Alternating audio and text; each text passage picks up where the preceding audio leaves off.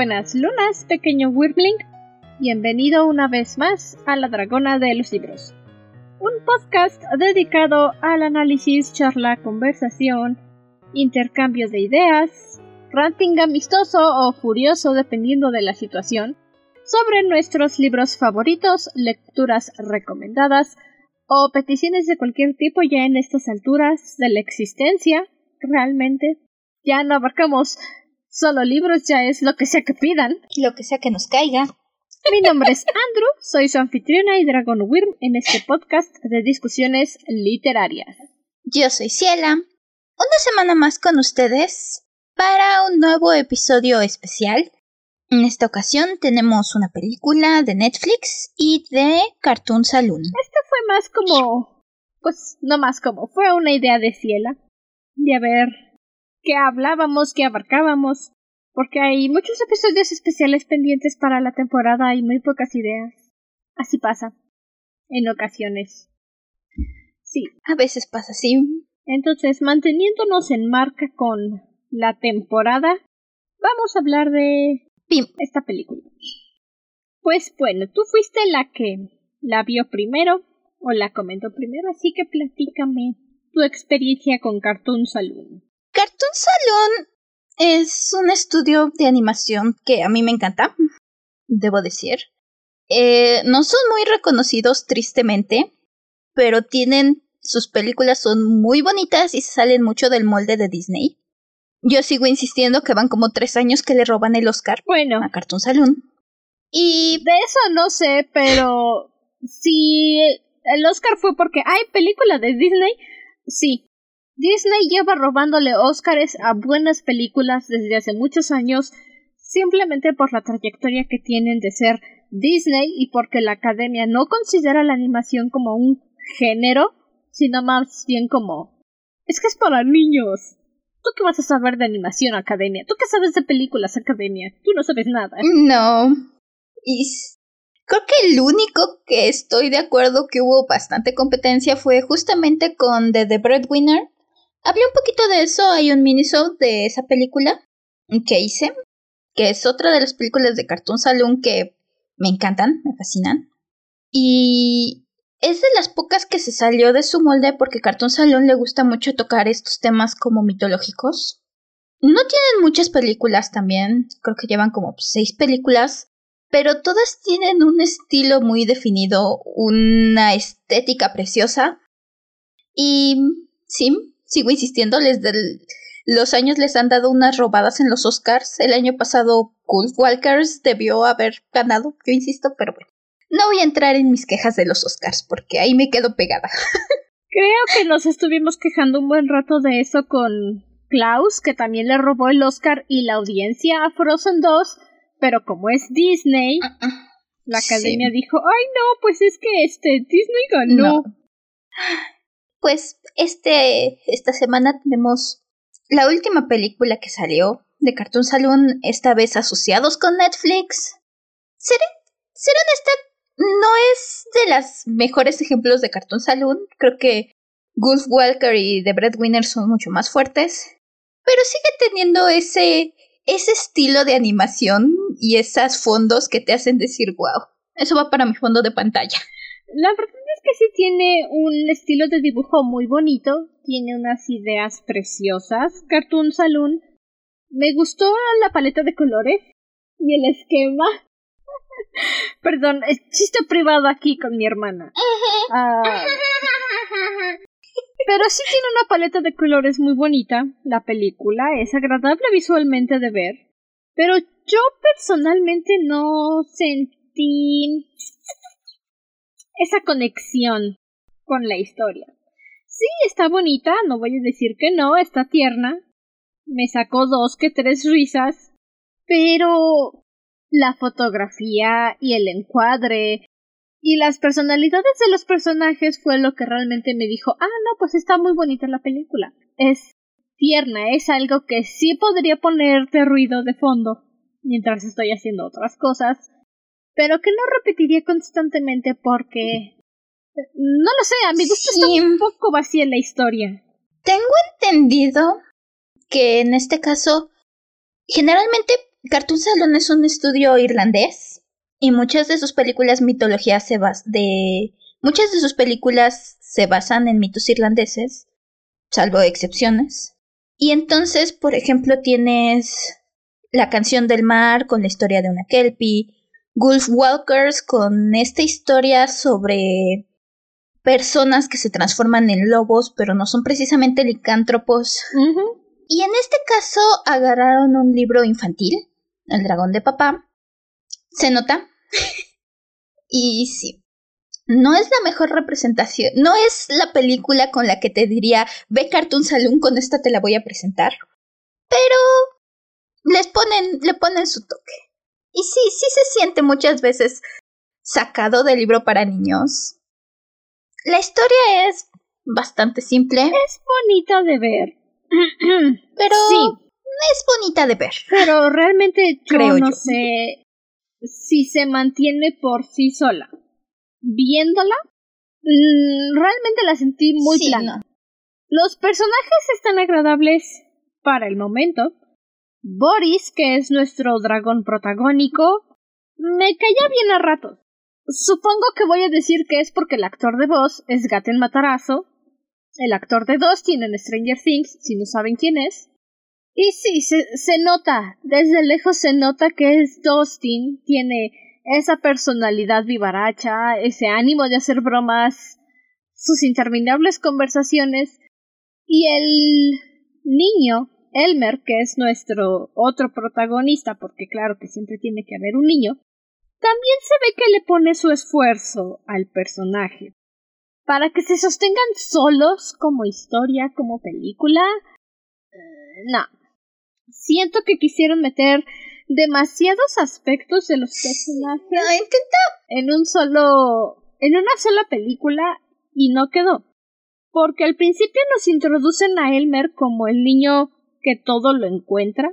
En primer lugar, me parece muy ridículo que se llame el dragón de papá y en ningún momento vemos a Elmer como un adulto. Ni en ningún momento vemos a su familia. Nada más de repente la niña empieza. Mi papá me contaba la historia de su dragón y yo dije, ah, ok, al final lo vamos a ver en el epílogo de la película. No. Jamás vemos a la lamentada familia, jamás vemos nada de la familia. Entonces, hubiera tenido más sentido que llamaran a la película El dragón de Elmer a El dragón de papá. Es como de. No. Sumen dos más dos. La isla de las bestias. Todo el rato la estuve llamando The Boiling ¿sabes? Es como si llamar. ¿Sabes? Es como si llamaras Peter a la historia de Peter Pan, en lugar de ponerle Peter Pan, le pusieras las aventuras de mamá con el chico volador. Las aventuras de mi mamá y nunca jamás y en ningún momento vemos a la familia de Wendy. Ajá, que Jane... Y solo estamos escuchando al niño narrar. Mi mamá solía contarme la historia de cuando viajó al legendario país de nunca jamás. Mi mamá era una de esas personas que todo lo puede lograr, que todo lo puede resolver. Mamá nunca ha tenido un solo problema que no sepa arreglar y en ningún momento conocemos a la familia. Entonces, durante toda la película estás como de, bueno, ok, esta es la historia del chamaco y su dragón, y al final vamos a ver a la familia. Pues no. Y todavía termina la película con la hija narrando, como diciendo, mi papá siempre supo que los dragones existían. Tu papá tiene diez años, criatura, deja de narrar, todavía no existes, cállate. No sé si eso sea cuestión del libro, porque sé que el libro se llama así, pero definitivamente yo hubiera tomado, si no iban a poner a la familia o iban a hacer mención de la familia, hubiera pensado en cambiarle el nombre. Eh, es que hubiera sido mejor cambiarle el nombre. Nunca vemos a la familia. Toda la historia comienza con Elmer siendo un niño y termina con Elmer siendo un niño. Hacer hincapié a que esta es la historia de un papá ficticio. No, realmente distrae mucho de la historia porque estás esperando el momento en el que Elmer sea un padre y esté contándole a sus hijos sobre el dragón, sobre su historia. Y no tenemos eso. Nunca. Entonces sí choca bastante que se llame el dragón de papá y jamás vemos dicha familia. Sí.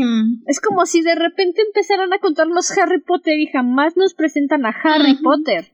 ¿Y por qué se llama Harry Potter? Ajá, es este. Te distrae. Sí. Del asunto. Hace mucho ruido. Que nunca nos muestren a la familia. Sí, concuerdo. Realmente, creo que esa es parte del problema. Esta historia tiene un poco de problema de dónde encontrar su foco. Como dices, te ponen esta introducción donde Elmer sabe encontrar cosas, pero realmente eso no influye mucho, aunque hacen mucho hincapié en eso al principio. No siento que... Nunca encuentra nada. es más porque Elmer dijo, sé seguir direcciones, vamos a ir para allá. En teoría puedes decir que encontraron a la tortuga, pero no es como que te digan que es porque Elmer sabe encontrar cosas, es más pura casualidad. Todo el asunto de presentarte a Elmer como alguien que puede encontrar cosas deja de tener sentido en cuanto pasan los primeros 10 minutos de película. Porque perdieron la tienda que tenía con su mamá y ya no tiene que encontrar cosas, ya no tiene que encontrar nada. Entonces todo ese asunto de mi papá siempre podía encontrar lo que sea que le pidieran deja de tener sentido inmediatamente. Porque llegan a la ciudad y ya no es relevante que pueda encontrar cosas. De hecho, creo que mucho del principio de la película pierde mucho ya que llegas a la isla. Sí. Hasta se siente un poco como dos películas diferentes. Sí. Y creo que, de hecho, al principio de la película me empecé a ilusionar porque dije, ah, sí, por supuesto empecé a ver un poco más de lo que estoy acostumbrada con Cartoon Saloon. Tienes este cambio en los colores, eso sí debo decir, puedes ver cómo los mismos colores te van guiando en la historia y en las emociones. El conflicto entre Elmer y su mamá es... Eh, me lo encontré interesante porque es este pleito entre la mamá intentando mantener la esperanza del niño y la dura realidad. Y e incluso cuando Elmer huye de su casa, tenemos una escena donde huye de su casa y tenemos este descenso y esta carrera alocada para encontrar. Pues porque está básicamente huyendo y confrontando lo que le ha estado pasando. Y entonces en cuanto sales de esa carrera, entras a una historia completamente diferente. Elmer sale de su casa porque su mamá está buscando trabajo y se acaba todo el cambio que estaban ahorrando para comprar su nueva tienda, haciendo llamadas a ver quién le puede dar trabajo. Y entonces el chamaco sale corriendo, se escapa, como quieran decirlo, y termina en el puerto, en el muelle de la ciudad. Y ahí se encuentra a esta gata, la vamos a llamar Whoopi Goldberg porque es la actriz de voz. Encontramos a Whoopi Goldberg y le dice al niño te voy a llevar a una isla fantástica donde puedes encontrar un dragón que va a resolver todos tus problemas. Y entonces el chamaco dice, ah, sí, claro, voy a usarlo para hacer un show de, de circo. Y, y ya, todos mis problemas se van a resolver. Y es como de... No concuerda. No hay mucho sentido entre lo que nos muestran primero y de repente eso. no sé. Es como si la historia de Elmer solo durara media hora y de repente es como de, ahora vamos a, ver las flipantes aventuras de Elmer mágico y su dragón. Aun cuando conocemos al gato antes, que de la nada te empiece a hablar, de la nada empieces a... De, salgan ballenas parlantes, viajes por el mar, a llegar al punto de la aventura es... ok todo se siente muy apresurado, muy sacado de la cola. Ajá. No sé si nos estén dando, nos estén queriendo dar esta idea de tipo donde viven los monstruos, este tipo de idea de está procesándolo y te vamos a dejar a la imaginación si fue real o no. También me hace pensar. Porque Ajá. esa es otra cosa. Elmer se va y nos dan a entender que estuvo días fuera de casa. Y cuando Boris lo regresa al puerto, la casera del edificio donde vive con su mamá lo ve y le dice Ay, tu mamá te ha estado buscando, está muy preocupada por ti. Como si hubiera pasado solo diez minutos desde que se fue corriendo y es... Ah. choca. Choca demasiado que no te dejen en claro qué está ocurriendo, ni cuánto tiempo pasó, ni si realmente pasó. Es lo invalida todo lo que Elmer aprendió en las Islas Sirvientes, ¿sabes? Creo es como si jamás hubiera llegado, como si jamás conoció a nada. No pasó nada. Creo que lo que están intentando es nos no sé si ubiquen la, la vida de Pi, esta película de la vida de Pi, donde tenemos básicamente todo este viaje fantástico de este chico y un tigre varados en el mar por meses, y todas las aventuras y las cosas extrañas y fantásticas que vio en ese viaje. Y entonces, cuando por fin llega a tierra, el tigre se desaparece, el tigre se va, y nadie le cree todo lo que él dice que pasó. E incluso nos dan una referencia donde al principio hay otros animales con él, eh, y entonces te dicen, ah, es que el tigre eres tú, el chimpancé era tu mamá, el... No me acuerdo cuál era el otro animal, pero era un animal salvaje, era el capitán. Básicamente te dicen, esta, esta historia fue como tu modo de procesar que te perdiste en el mar, aunque él insiste que es real, y te dejan esta pregunta al final de la película, donde el periodista que está escribiendo la historia le, le dice entonces nadie te cree, pero tú dices que es real. Y el otro le dice sí, pero lo que importa es que tú me digas tú qué crees que es real. Te deja esta duda y esta cosa que te deja pensando de si de verdad pasó todas las aventuras o si, como dicen, fue su imaginación. Creo que eso es lo que intentan hacer aquí. Pues muy mal. Pero el problema es que no te lo dejan lo suficientemente ambiguo como para que tú elijas qué es lo que quieres creer. El problema es que el decirte, el hacer ni siquiera te plantean la situación de que puede que todo, todo haya sido una mentira, nada pasó en realidad, simplemente pasan de página. Así. Dicen, bueno, borrón y cuenta nueva, y tú como espectador estás frustrado porque dices, aguanta, entonces todo lo que aprendió este chamaco en las Islas Sirvientes no sirvió para nada. Todo este asunto de casi morir a manos de un gorila blanco, todo esto de casi ahogarse en el mar, casi morir de hambre, provocarle traumas por toda la vida porque tuvo que meterse a la tumba de una tortuga y ver su esqueleto fue para nada, porque no lo retoman, no lo mencionan, y simplemente regresa a casa y su mamá le dice perdóname, no fue mi intención hablarte así, es que estoy asustada. Y él es como de sí, mamá, te perdono, no pasa nada malo. Sigamos con nuestra vida y abramos una tienda juntos.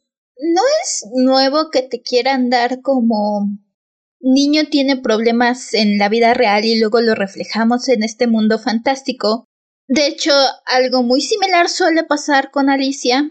En muchas adaptaciones de Alicia en el País de las Maravillas Conoces el mundo de Alicia primero y muchas veces los personajes del País de las Maravillas van con los mismos van con los mismos actores que vimos en el mundo de Alicia.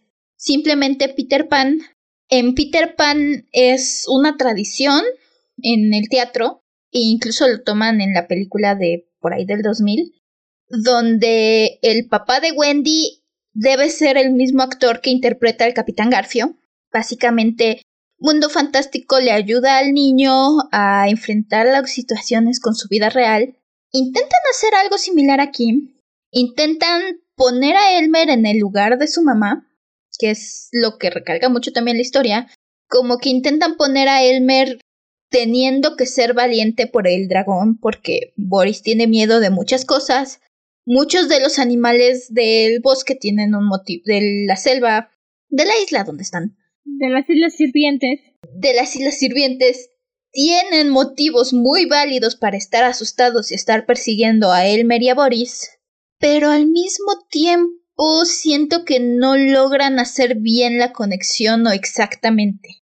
No logran hacerte sentir ese reflejo de los problemas de la vida de Boris con lo que pasa en la isla. Lo intentan, logran a medias el punto de de Elmer intentando fingir que no tiene miedo contra su mamá intentando ser optimista.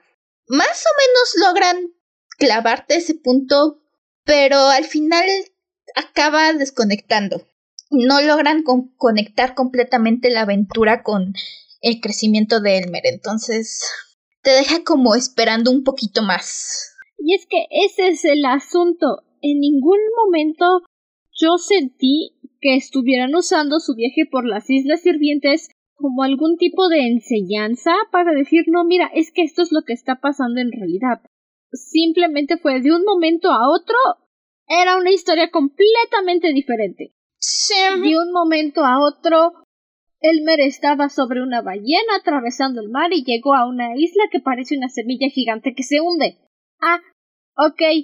Y entonces va y salva al dragón que tienen amarrado en la cima de la isla para que mantenga la isla a flote y, y resulta que el dragón tiene que salvar la isla porque es su rito de iniciación para convertirse en un dragón adulto. Me parece una estupidez, porque si Boris ya tiene 100 años, técnicamente ya es un dragón adulto. Entonces, todo este asunto de justificar su viaje, de querer justificar por qué está en las Islas Sirvientes, para mí pierde sentido al querer compararlo y decir, bueno, es que 100 años para un dragón es como tener 10 años humanos. Eh, no. Técnicamente, 5 años para un dragón es como tener 10 años humanos porque ya debería de ser capaz de cazar su propia comida, de valerse por sí mismo, y cien años, técnicamente, ya es un adulto. Entonces, también todo eso para mí invalida la película. Y es como de, ¿por qué? ¿Para qué? ¿Por qué? No. No tiene sentido. Es un poco rebuscado la situación. El cómo, cómo está funcionando el asunto, cómo están conectándolo, no lo sé. El, debo decir que me gusta la idea de la isla que se hunde, se me hace ingeniosa. Un poco también la resolución de eso se me hizo un poco de ¿qué? Deus ex machina. Al principio tenía sentido la, la primer enfoque que toman, donde la isla se hunde y entonces Elmer deduce que la, la, isla tiene raíces y necesitan ir más arriba para romper las raíces y que dejen de jalar la isla hacia abajo. Eso me hacía sentido y de hecho me hubiera conformado con que el clímax fuera ese. Sí. Y no tener que meter de último segundo otra resolución completamente diferente porque aparentemente eso no era. Y entonces tenemos que bajar a Elmer del poner esta lucha entre Elmer y Boris y hacerte, ya saben, toda película. Y es de lo que dije, ¿por qué necesitamos nuestro pleito de los últimos cinco segundos de los protagonistas diciendo cosas que no... ¿Para qué? No hacía falta en esta película. No venía para nada el caso, solo para que a los cinco minutos otra vez fuera Elmer a pedir perdón por equivocarse. Es completamente innecesario y arruina el ritmo de la película porque ya teníamos a Elmer y Boris como buenos amigos, ya nos los habían establecido como dos criaturas distintas que estaban de acuerdo en lo mismo. Y cuando resulta que Elmer no tiene razón en cómo se tiene que salvar la isla, deciden tomar la ruta fácil y decir Ah, pues es que eres un inútil, Boris. Nunca vas a poder hacer nada porque solo eres un dragón miedoso. ¿Para qué? ¿Por qué? ¿Con qué sentido? Y de repente el gorila blanco le dice es que yo tenía una forma de salvar la isla, tal vez no era la correcta, pero estaba ayudando a todas las criaturas, a todos los animales, y tenías que llegar tú y arruinarlo todo, niño inútil, ahora todos nos vamos a morir y tu dragón también. Y Elmer es como de, ah, sí es cierto, ya la cagué, ok, bueno, voy a arreglar las cosas y regreso. ¿Por qué? Y todavía tiene que ir y decirle a Boris, ¿sabes qué? Yo la cagué, eres un gran dragón, eres lo máximo, eres fabuloso. No escuches nada de lo que te acabo de decir, tú puedes hacer esto. Para que resulte que todo el asunto de salvar la isla es que Boris tenía que meterse en el núcleo de la isla y dejarse consumir por el fuego infernal de la isla y llenarla de nutrientes y luego resucitar al tercer minuto como Cristo. ¿Qué? Visualmente muy bonito, pero no tiene nada de sentido. No, está. Es más, hasta la discusión con Boris, donde Elmer le dice a Boris que jamás va a lograr ser. Ay, le ponen un nombre, pero sí es básicamente un dragón adulto. Gran dragón. Un gran dragón, que nunca va a lograr ser un gran dragón. Y, que se dicen de cosas y Boris y Elmer le dice, básicamente le dice pues jódete tú también. Usan palabras para niños, pero básicamente eso le dice, hasta pierde simpatía por Elmer en ese instante, porque es demasiado cínico, bueno, cínico. Sacado de la cola. Es muy sacado de la nada, es demasiado cruel y no se siente justificado para nada. No, o sea, es que toda la película te están pintando a Elmer como un, un niño empático, amable, que no le molesta ayudar a los demás. Y los últimos tres minutos es como de, pues si no vas a hacer las cosas como yo quiero, entonces ve, pícate la cola. Espero que te mueras y te ahogues. Bye. Y es como de, ¿ah? ¿Para qué? ¿Por qué? ¿Qué, qué sentido tenía todo esto? ¿Cuál era el origen de todo esto? Ninguno. Pero alguien pensó, oye, ¿qué tal que lo hacemos? Y no sé si fue decisión ejecutiva o realmente en el libro es así. Y si realmente es así, qué pésimo libro para niños. Sí, no. Que muy sacado de la cola se peleen. No.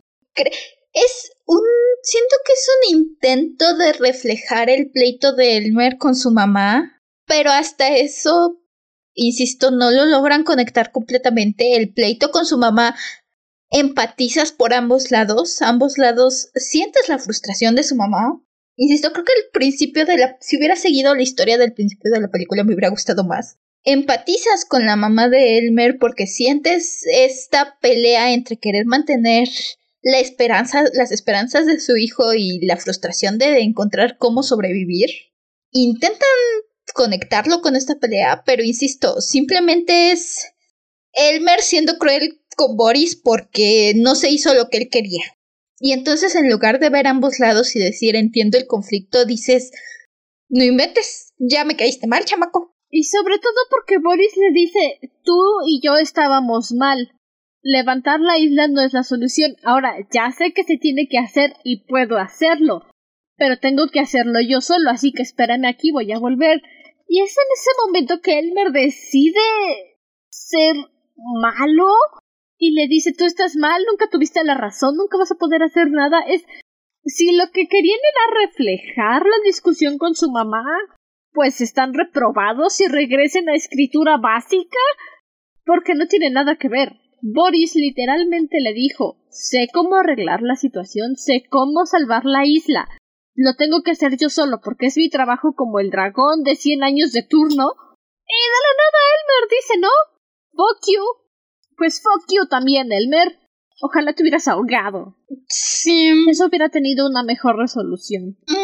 Pero, bueno, salva la isla, la llena de nutrientes de dragón y ahora Boris ya tiene su fuego. Por alguna razón. Por cien años vivió sin fuego. Y sobrevivió. Pero, en fin. Y ya de la nada, arco de redención para Elmer. Ya, es un, ya no es un niño cretino malcriado. No, ya. es otra vez un niño bueno. Y es como de, ay, sí, Elmer, todos te queremos. No, nadie te quiere, Elmer. Ahógate. Salta al agua y atórate otra vez con las raíces. Ya, así como que de repente ya. Tres segundos de. de Elmer y Boris hablando. Creo que la idea es que, o sea, la resurrección, que Boris gana su fuego hasta ese momento, pero nunca entran muy a detalle cómo funciona eso. No lo sé. No, no entran en detalles, no lo explican. Ni siquiera entran en detalles de por qué los dragones están condenados a suicidarse y resucitar salvando esta mugre porquería de isla. Porque eso no es que sean salvadores, es una condena. Alguien los maldijo y están condenados a enviar a sus hijos a suicidarse a esa isla. Con la esperanza de que resuciten. Es estúpido. No tiene eh, sentido. No. Insisto, no sé si eso sea del libro original. No busqué el libro original. Vi algunas ilustraciones y dije, ah, mira qué bonito se parecen a los dibujos. Pero no lo sé. La verdad es que creo que solamente eligieron un dragón porque porque dijeron, ah, sí, un dragón, sí, eso queda con... Es una criatura ya establecida y la podemos pegar aquí. Dijeron, vamos a ser los primeros que no usen al dragón como el enemigo o el villano. Pues reprobaste. Yo, auto, autoproclamada la calificadora oficial de temáticas de dragón, te repruebo. Entendible. No pasaste el examen. Un aspecto que sí me agradó es que tenemos estos, este, sobre todo este gorila como antagonista. Y e, irónicamente creo que empatizo más con él que con Elmer. Y es, es un personaje que me agradó porque entiende su desesperación y entiende su situación está haciendo todo lo posible por salvar a toda la persona, a todos los animales de la isla y todos lo ven como líder. Y vio al dragón y dijo, este no sabe qué hacer e hizo lo mejor que se le ocurrió. La verdad lo respeto más. Hubiera estado mejor que hicieran el paralelismo del gorila siendo la mamá de Elmer eso tiene más sentido que de repente ponerlo a discutir con su amigo. De hecho, sí. Porque también el, todo el, el que estuvo Elmer con Boris, lo único que hace es decirle a Boris, ya cállate, eres un dragón inútil, ni siquiera puedes volar, te rompiste el ala, y solo estaba dislocada. Y Elmer realmente no cree que Boris pueda salvar la isla. No. En ningún momento lo cree. De hecho, la mayor parte del tiempo ni siquiera sientes que esté intentando ayudar a Boris porque o que quiera sí tiene sus ciertos momentos donde empatiza con los animales de la isla o empatiza un poco con Boris, pero muchas veces solamente lo sientes que está buscando a ver a qué horas acaban con esto para poder irse a su casa y explotar a Boris y sacar dinero para su tienda. Se me hace un deseo muy egoísta para un niño que están pintando como empático. Su única motivación es quiero tener una tienda y que mi vida vuelva a ser como era antes. Y digo, no está mal si ese va a ser tu arco, si lo que vas a hacer es que comience con ciertos deseos egoístas y lo vayas a hacer crecer con la historia. Más o menos eso están intentando, pero pero al final no lo sientes genuino. Pero no le sale. Al final, incluso esta escena donde le arreglan el ala y por fin está volando con Boris y lo primero que Elmer le dice es pues ya, vámonos a mi casa. Y todavía te muestran. Ah, ya puedes volar, fantástico. Vámonos a, de regreso a la ciudad siempre gris para que empieces a hacer trucos de circo para mí y gane dinero. es que no. Cierra los hocico, Ni siquiera te enseñen porque te ponen esta escena donde ves a todos los animales que hemos ido conociendo en el viaje sufriendo e intentando salvarse del agua. Ah, el que empatiza con ellos es Boris, no Elmer. Elmer dice, pues ya qué. Dice, no, no, no, ¿te acuerdas cómo te amarraron? Allá arriba, donde, donde está feo y te asusta. Ah, te van a volver a amarrar, vámonos a que hagas dinero para mí. No sé quién fue el idiota que tuve que tomó esa decisión, honestamente. Pero no es, esta no es una película que quisiera ponerle a nadie. No. ¿Sabes? La pondría en mood para que vieran los fondos bonitos y el dibujo bonito. Voy a ponerles un audiolibro y ven la película y adivinen qué está pasando. ah, insisto, no sé si los problemas vienen de, con la historia vienen desde el libro, pero... Habría que buscar el libro y checar porque puede que le hayan hecho una Kubrick. Y si son nuevos en el podcast y esta es la primera vez que nos escuchan, hacerle una Kubrick en términos de Ciela y míos es no entender nada de lo que leíste y hacer lo que se te ocurrió hacer lo que se te pegó la gana porque dijiste esto va a quedar chido para una película. Y entonces hiciste una basura. Sí, no sé si.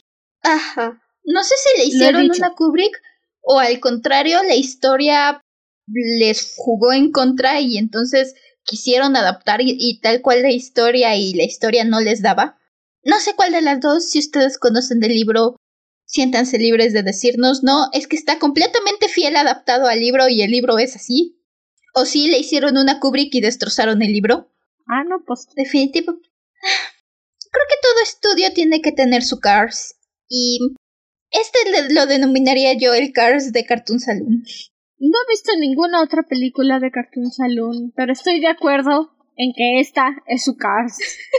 Esa película que dices, pues mira, el mundo no se acaba si no la ves. Es más, te haces un favor si no la ves. mejor ve a ver las otras películas.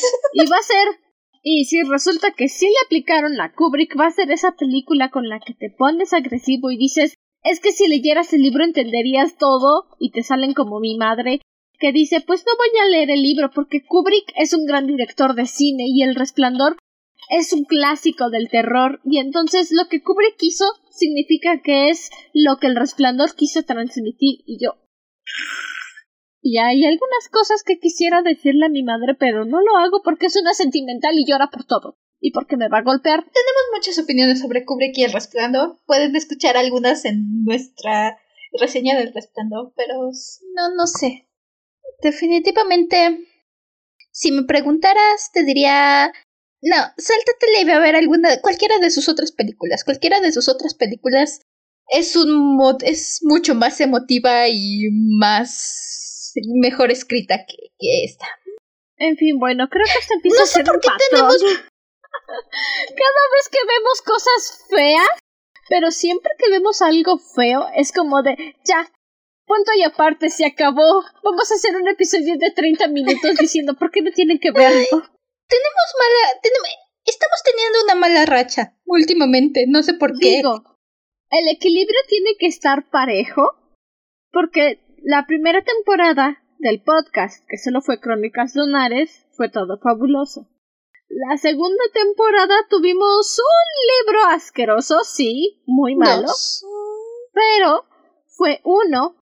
ah, algo así. un par de libros así como de... Pero Contra cinco libros buenos.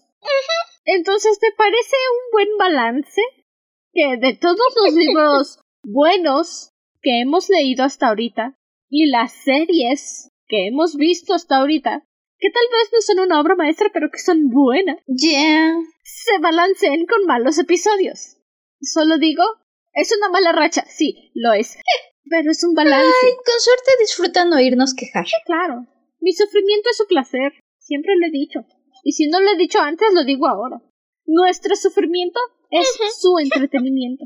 Entonces, pues sí, si alguno de ustedes leyó el libro y dice, no, es que el libro no es nada como eso, le hicieron una Kubrick. Y si ustedes leyeron el libro y dicen, no, es que está tal cual como venía en el libro, lo adaptaron, pues, chale, qué triste que le estén entregando una historia tan mediocre a los niños. Los niños merecen buenas historias, buena escritura, buen desarrollo. No son tontos. Los niños son muy listos. Merecen buenas historias. Merecen que la gente se tome el tiempo de escribir una historia, planear un desarrollo de personaje, plantear un arco, una historia de tres arcos, con su inicio, su clímax y su desenlace. Sí. Y pues chale, Definitivamente chale. vayan a buscar una de las otras películas. Cualquiera de las otras. Tal vez si tienen a alguien chiquito no le enseñen de Breadwinner, es un poco cruda, pero es para niños un poco más grandes. pero cualquiera de las otras es una mejor opción. Confirmo. Bueno, no las he visto, pero confirmo con The Breadwinner. es una historia muy cruda para que un niño chiquito la pueda entender sin necesidad de que le expliquen la parte fea de la historia del mundo y la humanidad. Sí. Pero vayan a buscar cualquiera de la trilogía de mitos No. irlandeses de Cartoon Saloon. Muy bonitas y mejor manejadas que, que lo que fuera que fue esto. Que lo que sea que hubieran pretendido que fuera el dragón de papá, que nunca es un papá y nunca explican de dónde vienen los chamacos. Es que I don't know. A lo mejor en el libro sí te los presentan a los niños, pero si en la película jamás me van a presentar a los mentados squinkles, ni siquiera me digan que es el dragón de papá. La cosa es que ni siquiera hubiera sido difícil. No era tan difícil solo ponerle el dragón de Elmer y poner a Whoopi Goldberg a narrar la historia. Tiene más sentido que sea el gato que encuentra a Elmer en la calle el que narre la historia, a que sea una criatura que ni existe ni ha nacido. Incluso, ok, es el nombre del libro en el que te estás basando y quieres mantener el nombre. Cinco segundos en el epílogo pon al papá contándole la historia al hijo o a la, a la hija. O ponlo en los créditos. Si no querías ponerlo en la película, ponlo en los créditos. Ponme en los créditos a Elmer con sus squinkles contándoles sobre cómo conoció a Boris. Y ahí digo, ah, ok, el dragón de papá. Pero no, ni siquiera los... Sí, ¡Qué la- frustrancia! o sea, lo más frustrante es cuando el arreglo hubiera sido tan sencillo. Es que es tan fácil como, uno, cambiarle el nombre de El Dragón de Papá a El Dragón de Elmer, agrega un epílogo con los hijos. Hay soluciones, no me digan que no. Les hubiera costado lo mismo que animar a Elmer reuniéndose con los niños que le hicieron bullying, bola de montoneros ingratos y le quitaron su moneda porque dijeron que era suya. Sí. No necesitaba saber que se hizo amigo de esos ingratos, me valía madres. Hubiera preferido que en el epílogo me pusieran a Elmer con su familia. En lugar de cortar. Hubieran gastado lo mismo. En lugar de cortar a Elmer saliendo a jugar con los chamaquitos estos, corta a Elmer saliendo. Pon la escena, pon a Elmer bajando las escaleras y saliendo del edificio como un adulto y encontrándose con sus hijos. Ahí está. Eso hubiera sido una Arreglado. gran transición. Eso hubiera sido mejor. Escritura, cine, animación. Ah, pero no. No. Vayan a buscar una de las otras. En fin, no vean esta película. Vean cualquier otra cosa. Es más, váyanse a ver Klaus, ya es Navidad. Oh, sí, es época de Navidad. Vayan a ver Klaus. Todas las Navidades de- se debe de ver Klaus, es, re- es ley. Lo siento, yo no hago las reglas. Es ley. Es ley, tienen que ver Klaus. No, no, no.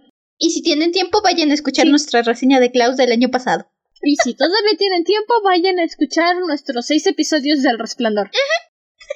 Para que vean lo que es que te hagan una Kubrick. Exactamente. Y entonces ya puedan usar el término a voluntad. Y cuando vean una adaptación fea de su libro favorito, digan, le hicieron una Kubrick. Y te pregunten, ¿pero qué es que te hagan una Kubrick? Y ya les explica Ah, sí. qué es que te hagan una Kubrick.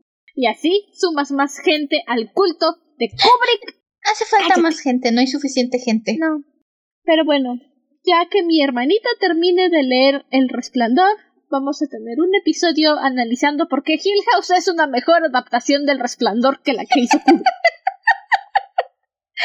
Ah, sí. Porque hablamos de Hill House como serie, pero ahora hay que hablar de por qué Hill House es una mejor adaptación y por qué Mike Flanagan tuvo que haberme hecho esto con Doctor Sueño. A ver, ¿por qué Flanagan? ¿Por qué?